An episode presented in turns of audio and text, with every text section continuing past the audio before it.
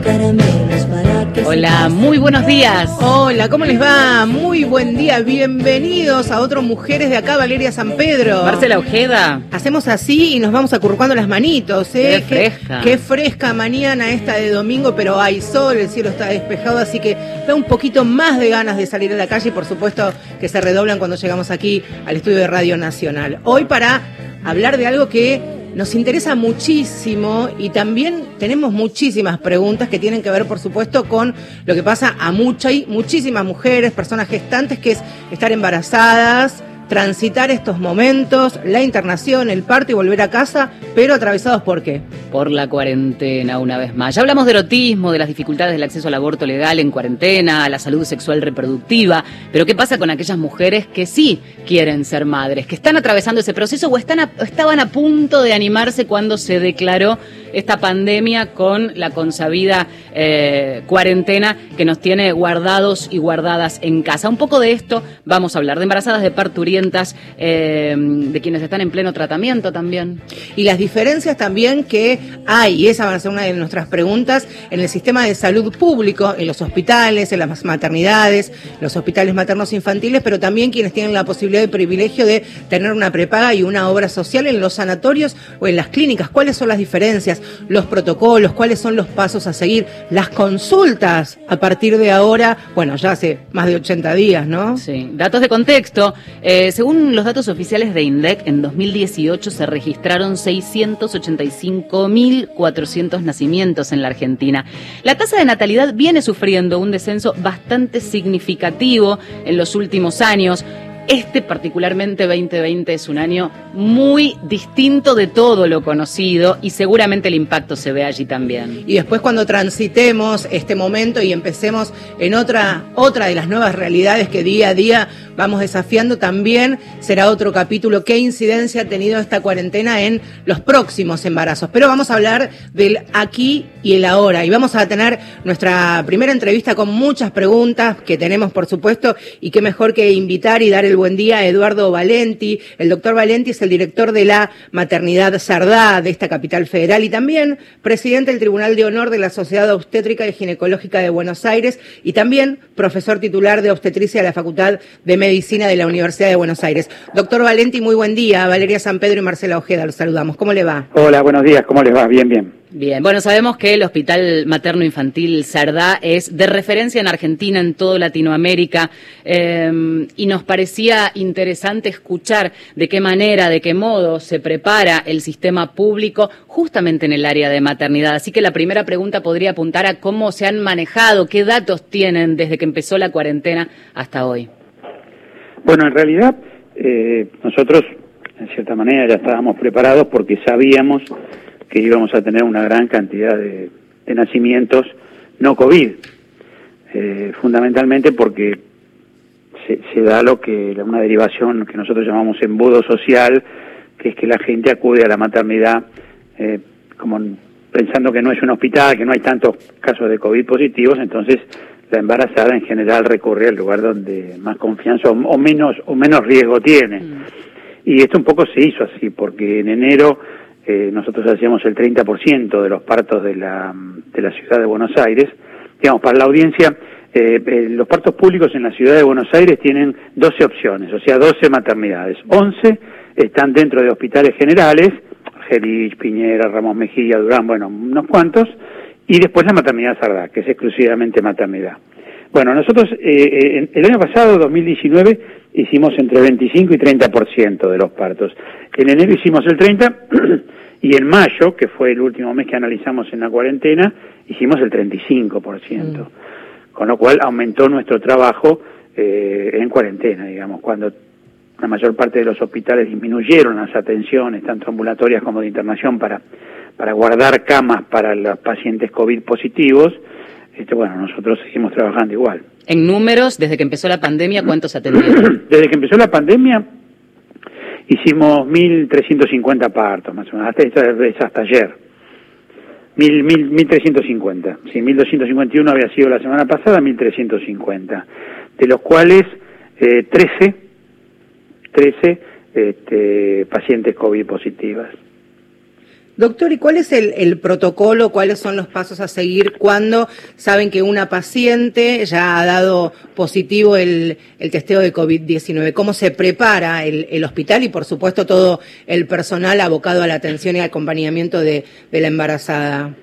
Tenemos una, un protocolo bueno, tenemos un protocolo nacional que se respeta, un protocolo de la ciudad que también se respeta, y después tenemos nuestros propios protocolos que están en la página de la SARDA, que es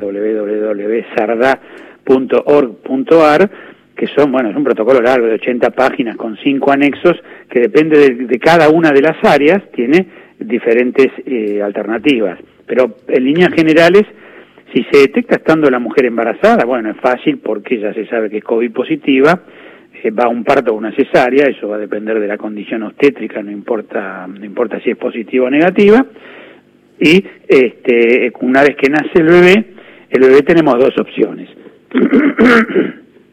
una es, eh, las dos opciones, digamos, se, le, dicen a la mujer para que elija si quiere que esté el bebé con ella o si quiere que el bebé esté aislado. Si quiere que el bebé esté con ella, eh, se la aísla en una habitación con el bebé, el bebé tiene que estar a dos metros de ella, cuando lo amamanta tiene que ponerse ropa especial, eh, bueno, higienizarse permanentemente las manos para tocarlo cuando lo amamanta, y lo tiene que cuidar un acompañante que no sea contacto estrecho de ella, o sea, no puede ser ni el marido ni, ni ningún conviviente de ella. ¿Y, el personal médico cómo se maneja teniendo en cuenta, porque eh, lo escuchamos súper atentamente y en estos 80 días venimos también hablando con especialistas y siempre la recomendación e incluso la experiencia de aquellos que han dado positivo y estuvieron su cuarentena eh, internados, cuentan de un sistema de aislamiento extremo que no se parece a este detalle en donde hay una persona a una dos metros eh, de alguna manera conviviendo, en donde el personal médico que ustedes tienen, ¿cuál es la, la, cantidad mínima de personal médico para un parto de con, por cesárea o uno natural? Y, y si se puede no, reducir acaso. Tanto en, inter, tanto en consultorios externos como en internación, como en un quirófano, el personal que entra en esta época de pandemia es el indispensable. Mm. Digamos, se, se, terminó con toda la, la, la, la actividad docente de todo tipo que había en todos los hospitales este, en el momento de cirugía ingresa la instrumentadora, ingresa el cirujano, el ayudante del cirujano, el anestesiólogo, el acompañante si es una cirugía, digamos, como la obstétrica, y si no, nadie más, el enfermero y, y los circulantes nada más. Lo mismo en las salas de internación. Por eso nosotros eh, generalmente le, le decimos a, la, a, las mujeres, le decimos a las pacientes que, que, bueno, que en todos lados van a ser tratadas con un poco de distanciamiento, tal vez fríamente, que, que, les aconsejamos que no, no lo tomen como, como una discriminación, sino que la gente se cuida la gente, la cuida la embarazada y además también existe la, la, ansiedad y, y, la angustia y el miedo que tienen todos, tanto los que no son personal de salud como los que son personal de salud. Entonces, que es lo mismo que pasa en la calle, digamos, ¿no? Este, sí, o el consultorio de cualquier otra especialidad, si uno tiene que ir también, está esa distancia que es lógica, pero tiene la particularidad de lo que significa para una mujer que está transitando un embarazo y toda la, la carga emotiva que le ponen a los profesionales que han seguido todo ese proceso, ¿no? No, no, no, por supuesto que siempre hay más acercamiento claro. en este tipo de especialidades, pero hay que advertirla porque cuando llega la maternidad va a tener un triage en el cual le van a interrogar, eh, van a traer ella por un lado, va a traer el acompañante por el otro, va a tener que entrar con barbijo y se va a encontrar en la sala, tanto de internación como en la sala de observaciones, como en la guardia, con personal que tiene barbijo, que tiene una pantalla, que, o, o, o si no, que tiene antiparras, que está vestido de otra manera, tiene un camisolín especial, o sea, eh, es un poco diferente a la, la época normal. Por eso hay que advertirla para que no se asuste claro. fundamentalmente. ¿no? Igual hay muchas imágenes. Nosotros eh, en nuestra página mm, tenemos algunas fotos de COVID-19, pero, pero si no hay videos que están circulando. Hoy, bueno, hoy salió una nota en el diario Clarín sobre cómo hacemos nosotros los partos en la revista Viva, que, que, que es bastante ilustrativo. Hay muchas fotos de cómo los hacemos para que la gente se vaya acostumbrando a que tiene que encontrarse con este tipo de, claro. de personas adelante, ¿no? Doctor, ¿qué pasa con, con, esas mujeres? Porque muchas de las que... ¿Puedes hablar un poquitito más fuerte? Sí, cómo no, un poco, ¿eh? cómo no. Eh, ¿Cómo es el seguimiento o el acompañamiento para aquellas pacientes que no son de la capital federal y reciben el alta, vuelven a sus casas, por supuesto, con todas las recomendaciones... Eh, bajo esta, bajo este momento que están viviendo, hablamos de un recién nacido y una madre sanos. Tienen que volver al cuánto tiempo a hacer los controles. ¿Qué pasa después del alta? Eh, usted me dijo que estábamos hablando de gente que era COVID negativo. Sí, negativo y después cuéntenos qué pasa cuando son COVID positivos. Bueno, eh, normalmente nosotros tenemos seguimiento del niño sano, se da de alta del puerperio a las 48 horas, a veces se da de alta a las 36 horas, depende del estado del chico y de la madre, eh, vienen dentro de las 48 horas a control, que se llama control del niño sano, y después los controles que considere su médico, sea la semana, sea los 15 días, y el último al mes. Nosotros hacemos control hasta el mes. Muy bien. Enfermedad Sardá del mes del primer mes en adelante solamente siguen los chicos que están en programas especiales. Estamos hablando con el doctor Eduardo Valente, director de la maternidad Sardá, porque este programa hoy se enfoca en estas maternidades en cuarentena. ¿En qué medida se están reduciéndose, todo se reduce al mínimo, en qué medida los controles? ¿Cuánto era lo habitual antes de la pandemia? ¿Cuánto es lo mínimo indispensable que se aconseja y que están llevando a la práctica ustedes? En el embarazo en general eh, una embarazada normal, especialmente en el primer chico, hay entre 8 y 10 controles. La Organización Mundial de la Salud estima que con 5 o 6 controles es suficiente y es justamente lo que se está haciendo en este momento. Cinco. ¿Y, ¿Y, qué hacemos? Y esta es una pregunta que, por supuesto, mezcla lo emocional, que ya usted mismo lo mencionaba.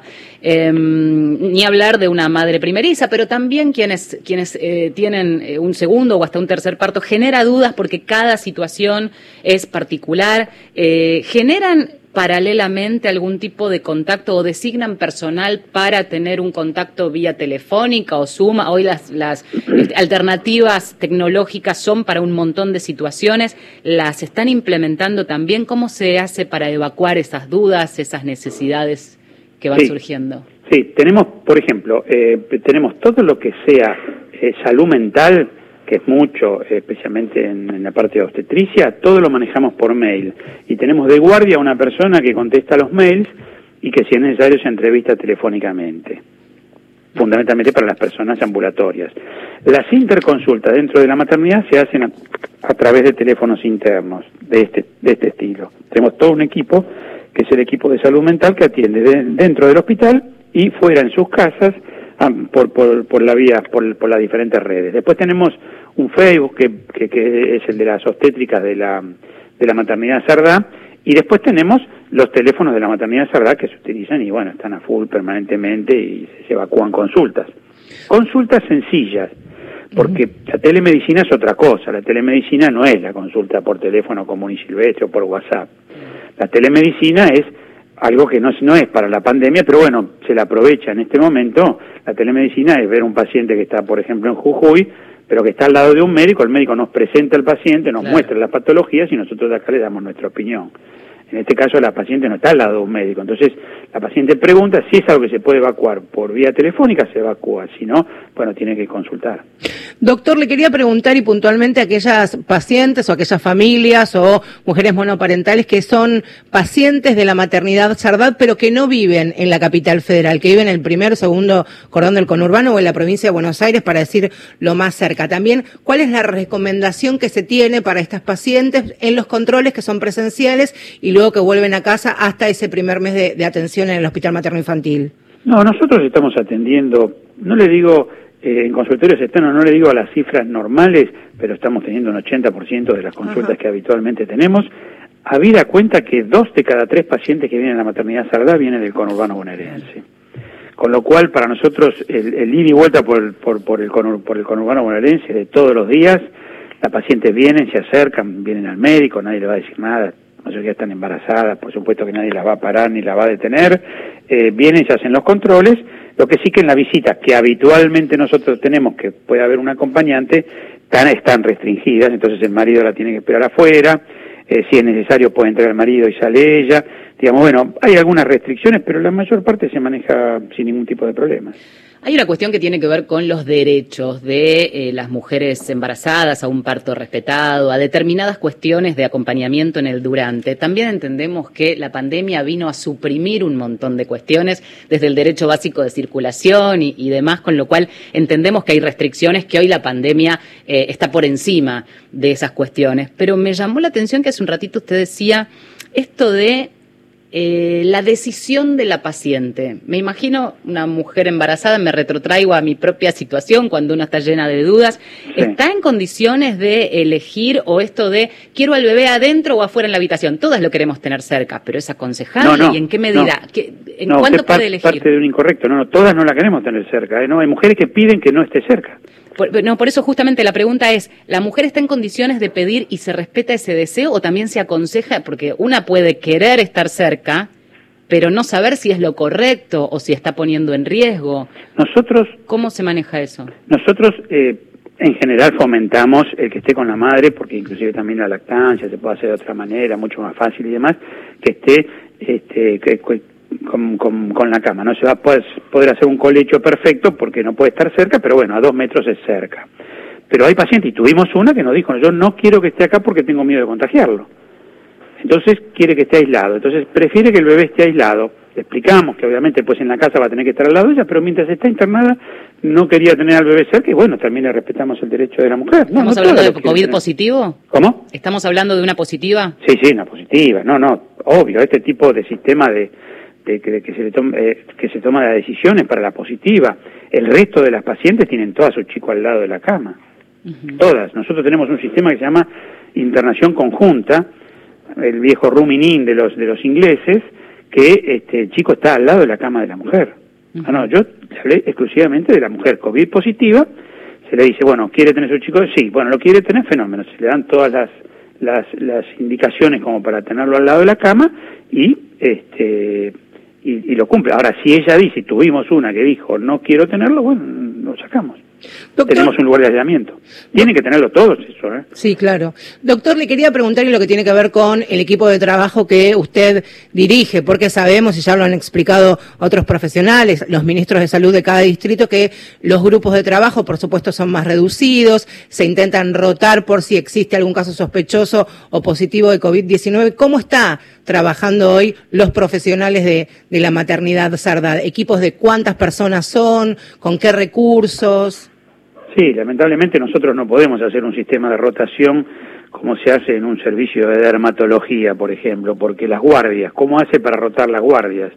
Si usted tiene este, 20 personas de guardia, eh, porque hay trabajo para 20 personas, tiene tres especialistas en obstetricia, que le dice a uno que no venga, entonces los otros dos tienen que trabajar el doble, dormir mal, este, eso genera un aumento de la posibilidad de error.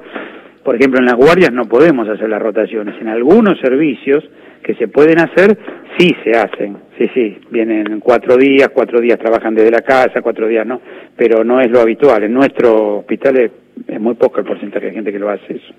Doctor, muchísimas gracias por este contacto con mujeres de acá, muy esclarecedor.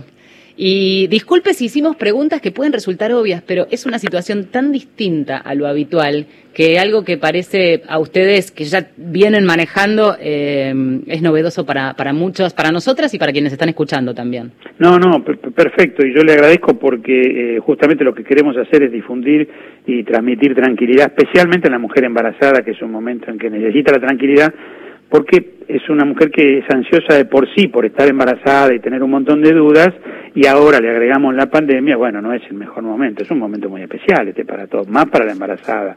Entonces todo este tipo de cosas ayudan, yo creo que suman. Gracias, doctor. Abrazo a, todos quienes trabajan en, en, la maternidad de Ramón Sarda. Muchas gracias. Bueno, bueno, buenos días, hasta luego. Buen día. Llega la música Mujeres de acá. Y llega con Andrea Echeverry, que hizo un disco entero cuando, cuando fue madre. Amniótico se llama este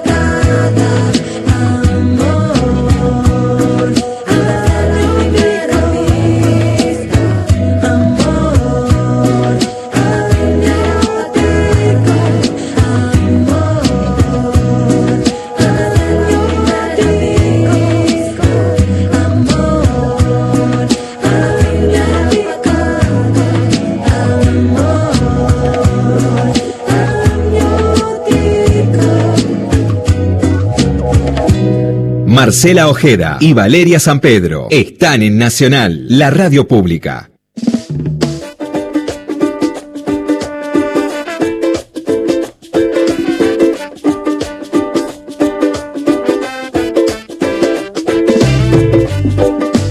11 de la mañana seguimos en Mujeres de Acá. Hoy, puntualmente hablando de maternidades en cuarentena. Embarazos, partos, lactancias, por supuesto, atravesados por esta situación del coronavirus. Y para este programa me he tomado dos licencias, más de las habituales que ustedes nunca van a saber. Y la primera tiene que ver con eh, lo que van a escuchar ahora, que es sumar testimonios, vivencias en primera persona, conocer historias que están transitando, que ya están transitando. La protagonista es Emilia no tiene un mes de vida todavía, nació hace dos semanas más o menos, familia monoparental, su mamá es Laura Marusich, su abuela es Silvia y su tía es Paula Marusich, una amiga. Por eso, todas forman parte de esta historia de parir en cuarentena, los recaudos, los miedos, el momento de la llegada del parto de Emilia Marusich a este mundo. En la voz de su mamá primeriza Laura Marusich, la mamá de Emilia. Ahí está. Mi nombre es Laura, tengo 36 años y fui mamá en el medio de la pandemia. El viernes 29 de mayo nació mi hija, Emilia. Eh, nació por cesárea programada, por digamos por una cuestión de prevención por la por, porque yo tengo tenía diabetes gestacional y porque además el médico tenía miedo que por mi fecha probable de parto, digamos que eh, estuviera colapsado el sistema de, salud. Les cuento que yo soy mamá monoparental, es decir, eh, no mamá soltera, soy mamá monoparental, yo decidí ser eh, mamá, decidí maternar, el año pasado, en junio, emprendí este camino, decidí hacerme una inseminación mediante un donante, me sometí al procedimiento y bueno, y ocurrió la magia porque en septiembre quedé embarazada y bueno, mi, ahora ya sabemos el final feliz que Emilia está acá en mis brazos. Eh, les cuento que cuando comienza la cuarentena, eh, la verdad me angustié muchísimo porque incluso eh, en marzo me tocaban, cuando digamos Alberto anunció la cuarentena, a mí me tocaban los controles y no me las pude hacer, incluso ni siquiera me pude hacer la ecografía del tercer trimestre, porque las prepagas, la orden que tenían era que los obstetras atendieran a las mujeres que estaban por parir, yo estaba de 34 semanas, o sea que recién a mí me atendieron cuando entré en la semana 36. Eh, fue una experiencia rarísima porque la viví con muchísima angustia, porque no sabía cómo estaba mi bebé. Eh, incluso yo tenía diabetes gestacional y digamos que ni siquiera pude ir a la diabetóloga para que me aplicara la medicación, así que tuve que hacer dieta y confiar en mi buen criterio. Y después digamos que esto tiene un poco un final feliz porque eh, después me empezaron a atender cuando entré la semana 36 y bueno, me hicieron los controles, estaba todo bien. Eh, igual uno lo vive con mucha angustia porque eh, digamos que la prepaga puso unos teléfonos especiales, no le había informado a nadie, era muy difícil pedir turno. Eh, bueno, incluso ahora me encontré con esta situación de que Emilia no tiene DNI porque nació, es una niña pandemial, entonces son estos niñitos que no tienen eh, DNI y es otro lío para los papás que tenemos prepagas, porque las prepagas no quieren afiliar a los niños y bueno, y así estamos en la lucha. Pero bueno, Emilia, como la mamá lucha siempre, Emilia tiene en este momento su carnet y la prepaga la tiene que atender.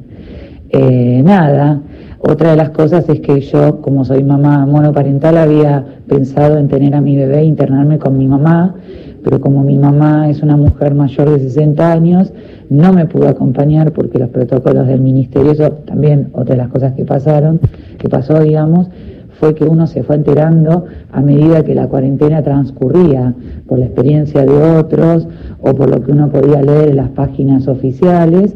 Bueno, finalmente tuve la suerte de que estuvo el ángel de mi hermana, ay me emociono, perdón. Y bueno, El día de la cesárea programada, mi hermana cuidó a mi hija y pudo presenciar el parto. Y bueno, y gracias a Dios es una historia feliz. Bueno, más que feliz, pero con muchas particularidades, como decíamos antes, ¿no? Completamente desconocidas y nuevas. Claro, porque estaba todo pensado en esta familia en particular, que quien iba a acompañar a Laura al momento del parto era, era Silvia, su abuela, claro. Después, en este, en este contexto, por la edad, población de riesgo, Claro. hubo que cambiar esa, esa idea original y que la, que la acompañó, que estuvo en la sala de parto fue, fue Paula, esta niña pandemia, me encantó la, La, definición. sí. Bueno, ¿y cómo sigue después? Estamos hablando de maternidades en cuarentena. Eh, estamos en Mujeres de Acá hasta las 11 de la mañana. Ya venimos. Domingos. De 10 a 11. Mujeres de acá. Con Marcela Ojeda y Valeria San Pedro. Lito Nevia. De chiquito en la escuela ya te convocaban para los actos, ya pintabas para artista. Tierra adentro, Guillermo Stronati. Sí, a los cinco años yo tenía ya una memoria musical y una afinación y mis viejos encima ponían fichas por mí. Sábados y domingos, desde las 13.30. Una situación de privilegio que tuve porque hasta hoy en día me sigo encontrando gente que se quiere dedicar a una producción de arte y los padres por querer hacerle lo mejor los obligan de alguna manera a estudiar otra cosa. Por Nacional, la radio pública. Para todos. Una radio pública para todos y todas, todas. La radio pública. La radio pública tiene inclusión. Seguí a la radio en Twitter. Arroba Nacional AM870. Hola, soy Paula Pareto, campeona olímpica en los Juegos de Río 2016. Quería decirles que sigan en sus casas. Yo sé que es difícil, pero hay que aguantar un poquito más. Creo que el granito de arena lo estamos sumando entre todos, entre el equipo de salud y toda la gente que sale, y también entre los que se están quedando en sus casas. Les pido por favor que sigan en ese camino y cada uno siguiendo en su camino. Creo que vamos a salir adelante y vamos a dar un gran ejemplo al resto del mundo. Quédate en casa. Cuídate, cuidanos. Nacional, la radio pública. Ahora, Nacional. En todo el país. 10 de la mañana, 34 minutos. Las dos carátulas, el Teatro de la Humanidad, presenta Dice que yo no pienso en su situación, que solo pienso en la mía. La señora Morley, 12 Luna, de Luigi Pirandello. Lo que no quiero es perderte alguien. Con la actuación de Claudia Lapacó y un elenco de primeros actores. Cuando quise acabar con todo, huyendo como un loco sin dejar rastro. Producción y dirección Nora Massi. Domingo, 22.30 por Nacional, la radio pública. Marcela Ojeda y Valeria San Pedro. Están en Nacional. La radio pública.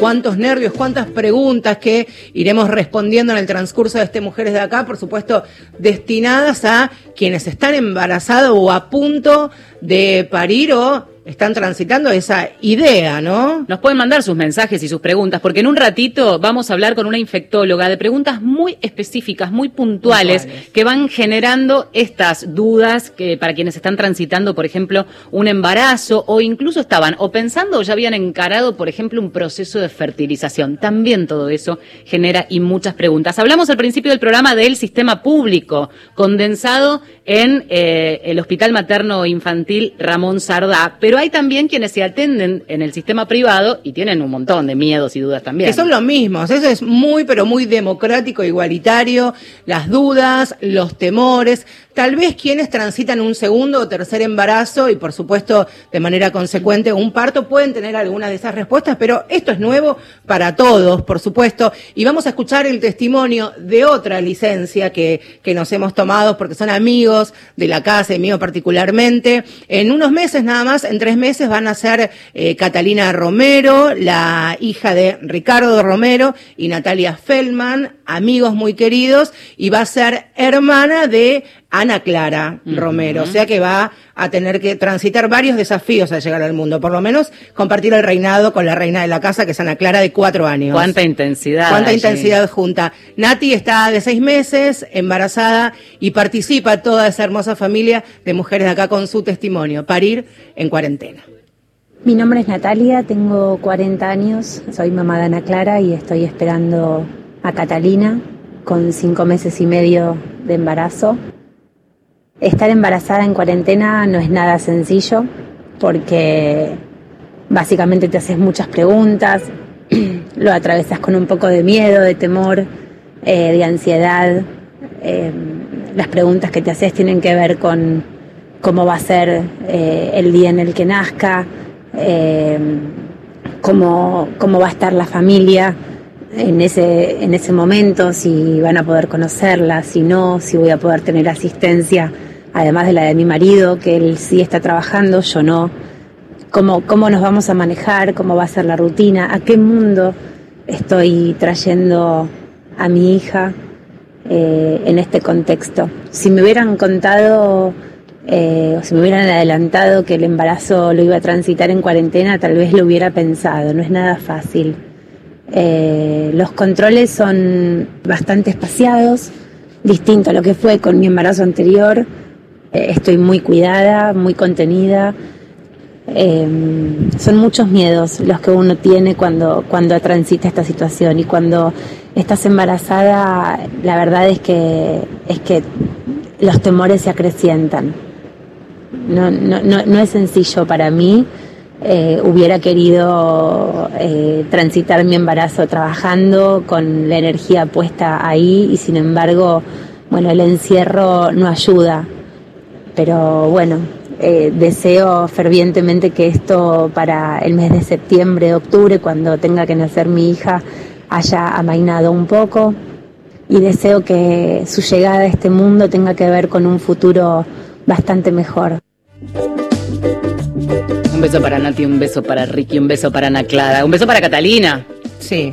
Bueno, em, me parece fundamental escuchar los testimonios y cuando armamos y pensamos el programa con Marce, eh, de algún modo, escuchar a los especialistas, eh, pero también tener estos testimonios, porque le, le ponen esa carga emocional que es la propia de una situación como esta. Pero vamos por más. Vamos por más porque tenemos muchas preguntas, por supuesto, muchas incluso desde el desconocimiento, desde la ignorancia, y por eso es fundamental, como siempre, pero ahora puntualizarlo en escuchar a quienes saben, a quienes conocen y pueden dar respuestas científicas y médicas y bien puntuales. Por eso saludamos y le damos el buen día a la doctora Carlota Ruz, que es médica infectóloga, pediatra e integrante también del equipo de asesores de la Presidencia de la Nación. Doctora Ruz, tenga muy buen día. Valeria San Pedro y Marcela Ojeda, la saludamos. ¿Cómo le va? ¿Qué tal? ¿Cómo estás? Buen Hola, día, buen muchas día. gracias. Bueno, nos armamos un ping-pong para que sea eh, algo ágil con, con tantas preguntas que, que si no, no nos iban a dar como para eh, lo que queda del programa hasta las 11 de la mañana. ¿Arrancamos? Dale. Fácil, eh, o por lo menos una pregunta básica. ¿Por qué una embarazada es población de riesgo? Y en todo caso, ¿es más agresivo el virus con ellas? La respuesta cortita es no. Eh, en realidad, el virus no se comporta peor en la embarazada que en, las mujeres no embarazadas. Eh, lo que pasa es que todas las embarazadas, y hasta tanto se tenga información más precisa, se trata de eh, que cuando aparezca un virus o aparezca una, una nueva etiología o un, un nuevo germen, sea cual fuere, proteger a esa población, porque básicamente las embarazadas siempre por su metabolismo y por todo son población de riesgo. No pasa eso con este virus, comparado con el virus H1N1, que sí era mucho más riesgoso en las embarazadas. Doctora, ¿cuáles son los peligros para una mujer gestante, para una embarazada si efectivamente se contagia COVID-19? Bueno, depende en qué etapa del embarazo esté. Normalmente los peligros son iguales que en la población general, con el agravante de que si está en el último trimestre, bueno, si tiene una infección respiratoria o una complicación o digamos una mala evolución de su neumonía, eh, no la manejan lo mismo que una, una, una, persona que no está embarazada, ¿no es cierto? O es por el metabolismo que está, por la forma que tiene, la panza, eh, la, digamos, todo eso no manejan mejor, o sea, las neumonías en una embarazada son más delicadas. Entonces es eso, pero no exactamente por la etiología del virus. ¿Hay transmisión del virus al bebé a través de la placenta? Bueno, parecería ser que no. Eh, eh, en este momento, como todo, está todo en veremos. Mm. Hay algunos reportes de tres o cuatro eh, eh, niños que han nacido y que a lo mejor se la pescaron a través de la transmisión vertical, pero la mayoría de los de los estudios o de las estadísticas muestran que no pasa a través de la placenta ni a través de, este, digamos, en, eh, en los embarazos fundamentalmente durante el embarazo es eso, no, no hay una transmisión vertical. Doctora. El, grado de contaminación que puede haber es en el parto, sea cual fuera la, forma de parto, y en la lactancia, pero no a través de la leche, sino por el contacto con la mamá. Doctora, ahí hacemos la, próxima pregunta. Una mujer eh, que da positivo, que tiene COVID-19, ¿puede amamantar al recién, al recién nacido? ¿Qué cuidados especiales debe tener? Y ante la duda de estar contagiada, ¿debe suspender la teta? No, eh, la lactancia no se suspende de ninguna manera. Lo que puede pasar es lo siguiente. Hay varios escenarios allí. Si nosotros tenemos una paciente que está eh, en, en mal, o sea, con con, digamos, que está en condiciones que está a punto de estar en terapia o está en terapia, bueno, ahí uno eh, se lo separa al niño de la mamá, justamente para no forzar a la mamá. Si la mamá se puede, eh, si le pueden eh, sacar leche a través del sacaleche, digamos, a través de otros métodos, se le da y si no, momentáneamente no. Si la madre está en buenas condiciones, puede amamantar con un barbijo colocado y con muchas medidas de prevención, lavado de manos y demás. Eh, y si uno no puede garantizar eso, porque no tiene un nivel social o de educación o posible de cumplir, mm. entonces directamente hasta por lo menos hasta la primera semana tiene que separar a la madre del niño pero siempre dándole su propia leche. Ahí está. Estamos hablando con la doctora Carlota Ruz, que es médica, infectóloga, es pediatra e integrante del equipo de asesores de presidencia, con un ping-pong que preparamos muy específico respecto de la transmisión y del contagio eh, cuando hablamos de maternidades en cuarentena. Siguiente pregunta. Si durante el embarazo la madre tuvo COVID y generó anticuerpos, que es lo que venimos aprendiendo en estas semanas, ¿el bebé nace inmunizado?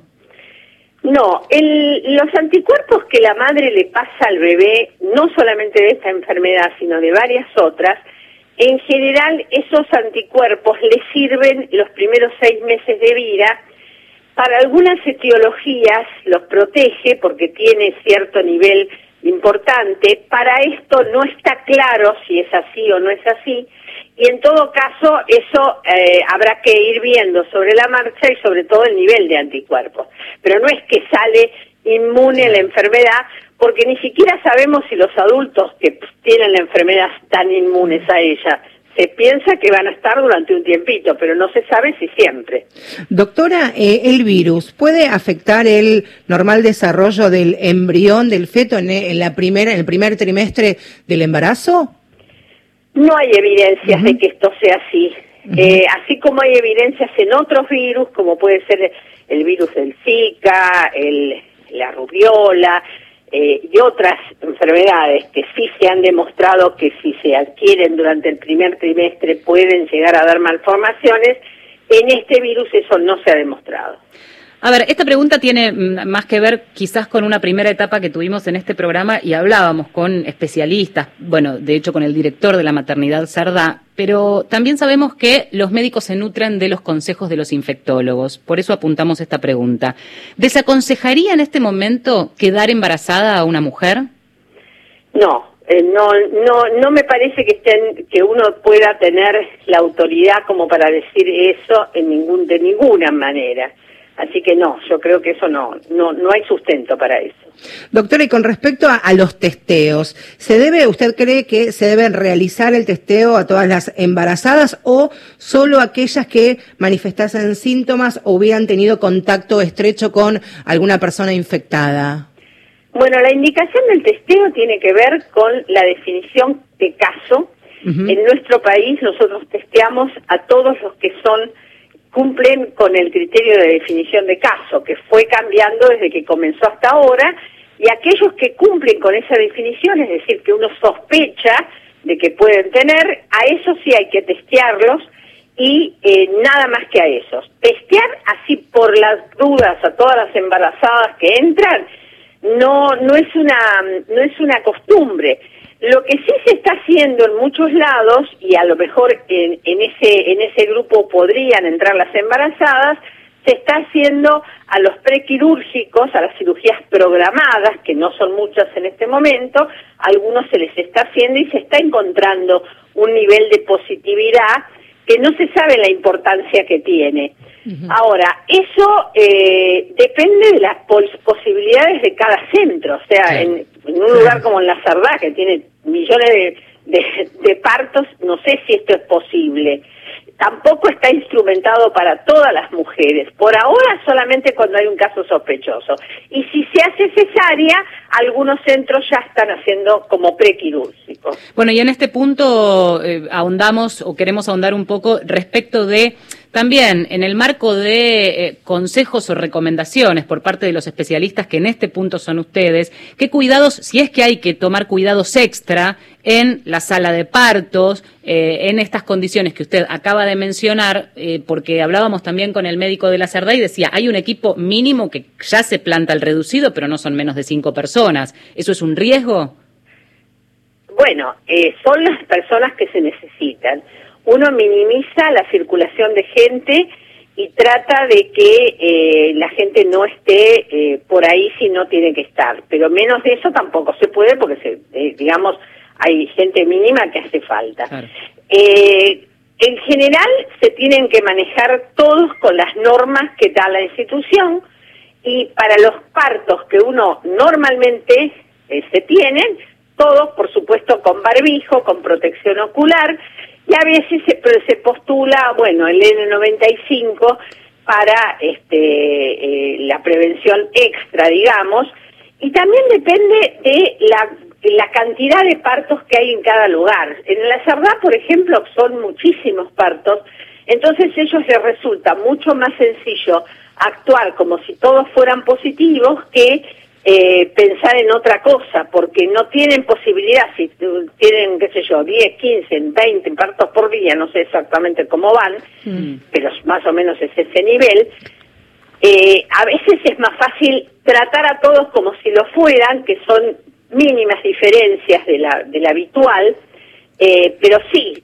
generalmente a veces en un parto normal, en otras épocas, quizás no se ponían demasiadas cosas o no se usaba la protección ocular o se digamos porque es un parto que lo hace el, el vigilante de la esquina cuando tiene este cuando es un chico que viene bien no en una cesárea que es una, un ambiente quirúrgico.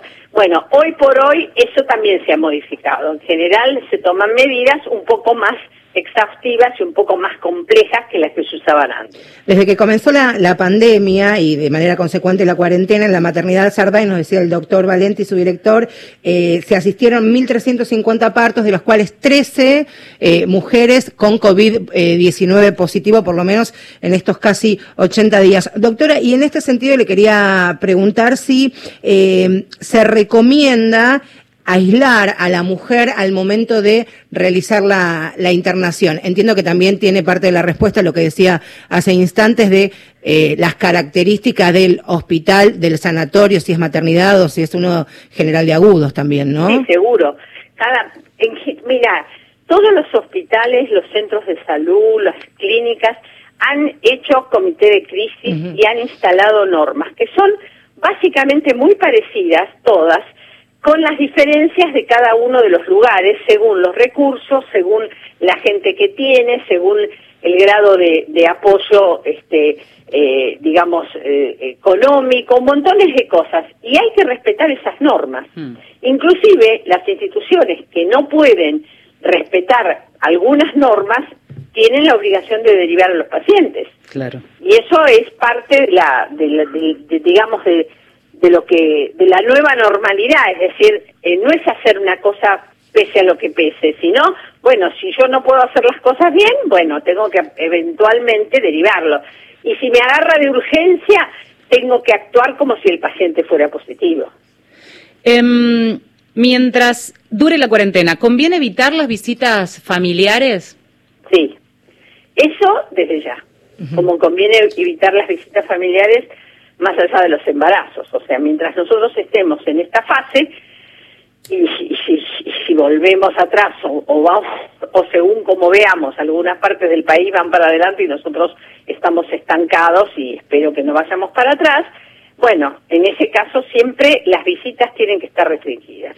Se sabe, ya lo, lo decía usted y también el doctor Valenti al comienzo de este programa, que eh, la mujer, la persona gestante que va a internarse, tiene el derecho de estar acompañada por quien elija, por supuesto, no tiene que ser persona de riesgo, estar en el grupo de riesgo y demás.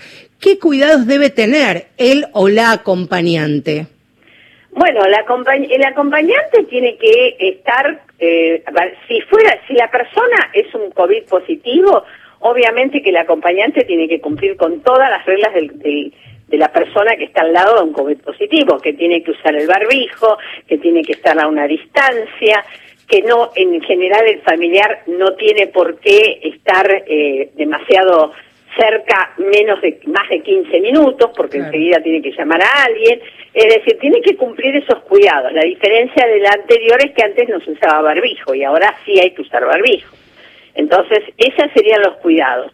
Ahora si la paciente es covid negativa habrá que ver cuáles son las normas de la institución. Hoy por hoy casi todo el mundo circula con el tapaboca eh, puede que no sea un barbijo quirúrgico, pero sí un, ta- un tapaboca, que es mucho más seguro y más tranquilo, siempre lavarse mucho las manos, no asociabilizar con los vecinos y con, digamos, de ninguna especie, digamos, ni que sea compañero, ni que sea amigo, ni ni que sea pariente, sea, por eso la restricción de visitas es fundamental, y eso sería lo que por ahora se recomienda.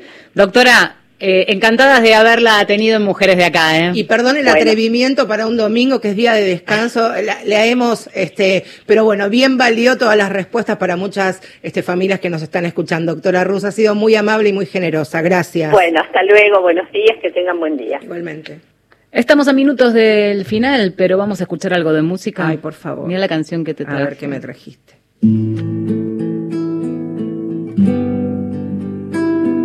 A Marta Gómez la hemos escuchado muchas veces con otras canciones más aguerridas. Mira la que te traigo hoy, Canción del Bebé. mundo es como un eco co, co, co, co, en la pa, pa, pa, pa, panza de mamá.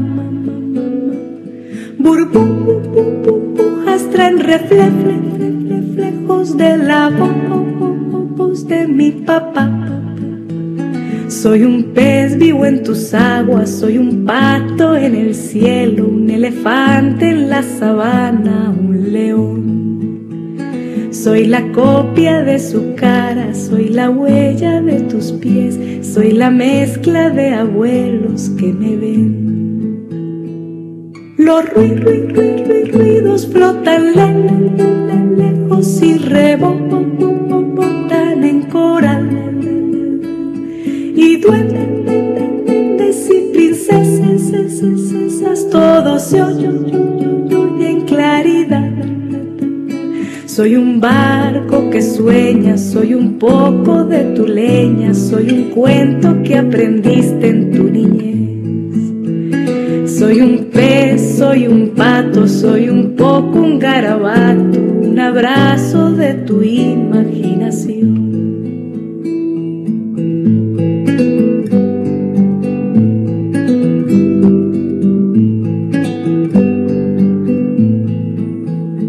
Tengo de- de- dedos, tengo cara, tengo plu- plu- plu- plu- plumas y escamas.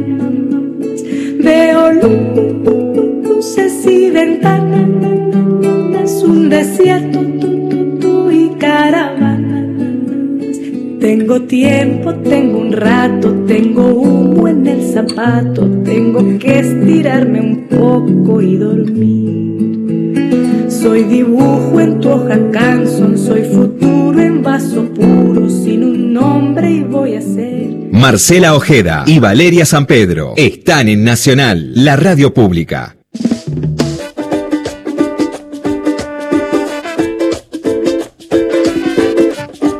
Tuvimos dos enormes especialistas en este programa, el doctor Eduardo Valenti, recién la doctora Carlota Rusi. Tuvimos también testimonios y tenemos uno más de las distintas situaciones que se han vivido. Embarazadas en, en curso eh, o, o parturientas recientes, pero también parejas desesperadas. Eh, vamos a, a escuchar la historia de Pablo y de Karina, 45 y 47 años. Están esperando a Catalina, otra Catalina en el mira. programa, pero llegará en Texas. El 29 de julio tienen fecha de parto. Eh, hicieron un tratamiento, hicieron un montón de tratamientos, eh, pero llegaron a, Catalina eh, por subrogación de vientre eh, en Texas y los agarró la pandemia en el medio y están desesperados porque no saben de qué modo viajar.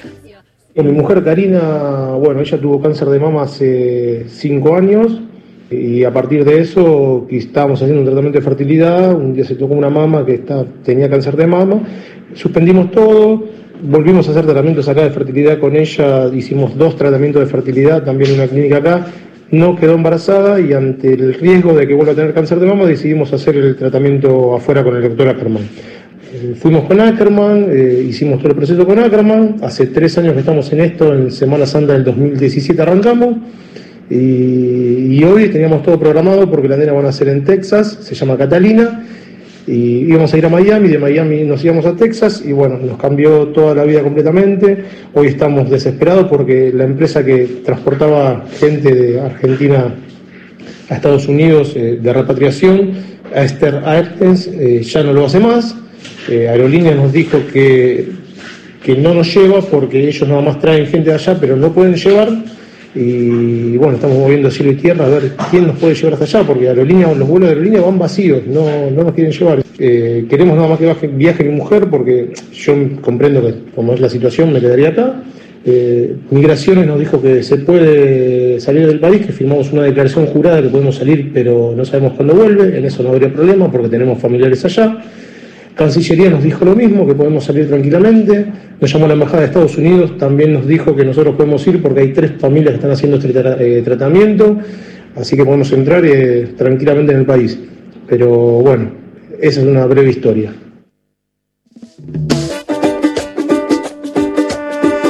Del final abierto a simplemente decir que me acaba de escribir y sacaron ayer pasajes para Muy el bien. 18 del 6. Ella va a viajar, él se queda También. esperando, pero bueno, eh, la buena Catalina noticia acá. sobre el final. Estamos terminando ya. Estamos terminando. Estuvimos al aire gracias a la operación técnica de Juan Carlos Díaz, la producción periodística a, par- eh, a cargo de Gustavo Coban, que por segundo fin de semana consecutivo Wow. trae dulcitos para compartir. Y nosotras los degustamos. Marcelo Ojeda y Valeria San Pedro, degustadoras profesionales. Hasta, hasta el domingo que viene. Tengan muy linda semana y cuídense. Chao.